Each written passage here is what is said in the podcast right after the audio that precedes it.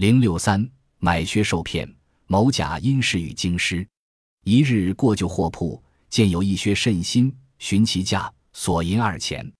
甲喃喃自语曰：“价固不贵，惜只一只耳。”信步前行，俄请又过一铺，见亦有靴一只，细审之，是与钱无异。为甲则需银一两，请稍减，兼不允。甲默念，并前靴合购之，共指价银一两二钱，叫市价上见。因即如数必之，持靴而去。即折回钱铺，靴已无有。寻之未请，已有人购去。甲无奈，持靴已之，样样而归。后有知者，谓靴本之已之，两旧货铺互相串通，以彼之此。所加前廉而后贵者，盖借以于甲也。某甲因为公事住在京师，一天他经过旧货铺时，看见有一只很新的靴子，问过价钱后，知道仅需要二钱银子。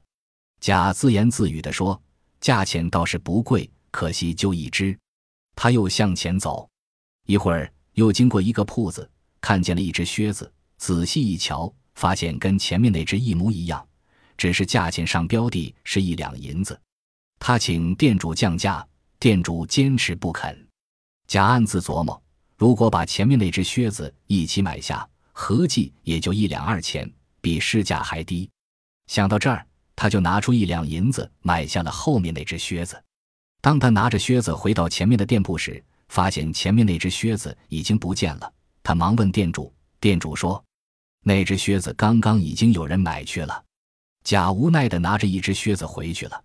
后来有知情的人说，实际上是两个旧货铺互相串通，相互放置。前面的店铺要价便宜，而后面的店铺要价却很贵，那都是他们合伙骗人的。